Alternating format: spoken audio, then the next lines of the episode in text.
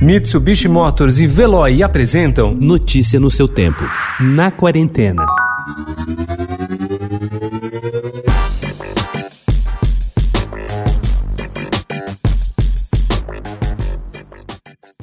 A expectativa é grande. Depois de quase cinco meses suspensas em meio às restrições por conta do novo coronavírus, as gravações das novelas da Globo serão retomadas. Por hora, a data de reinício é 10 de agosto. Pode sofrer alteração caso os efeitos da pandemia voltem a se intensificar no Rio de Janeiro, onde a emissora grava seus folhetins. Será um processo delicado, pois envolve não apenas atores, mas também técnicos, figurinistas, maquiadores, enfim, muitas pessoas e todas precisam estar sob segurança. Comenta Silvio de Abreu, diretor de dramaturgia da Globo ao Estadão. Por isso, serão gravados no máximo dois capítulos por dia.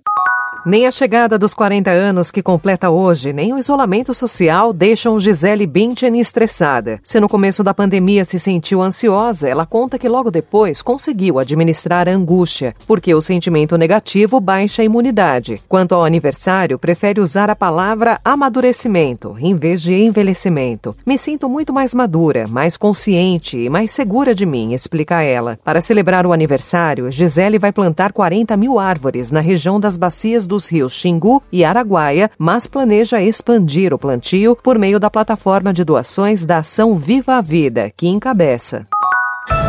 I didn't really have any friends in school. So what? Do you like me? Not just as a friend.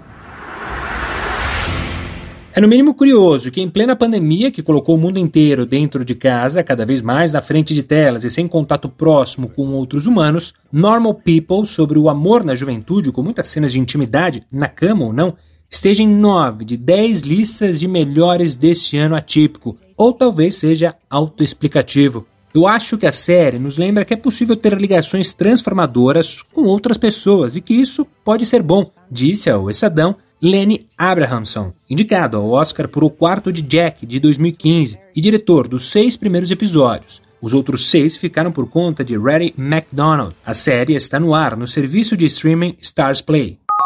O escritor espanhol Juan Marcé, um dos grandes nomes da literatura espanhola das últimas décadas, morreu no sábado, dia 18, em Barcelona, aos 87 anos. Marcé estava internado por complicações renais, problema com o qual sofria há algum tempo. A notícia foi divulgada ontem no Twitter em comunicado de sua agência literária. Lamentamos profundamente a morte de Juan Marcé. Descanse em paz, querido Juan, disse a agência. Notícia no seu tempo. Oferecimento Mitsubishi Motors. Apoio Veloy. Fique em casa. Passe sem filas com o Veloy depois.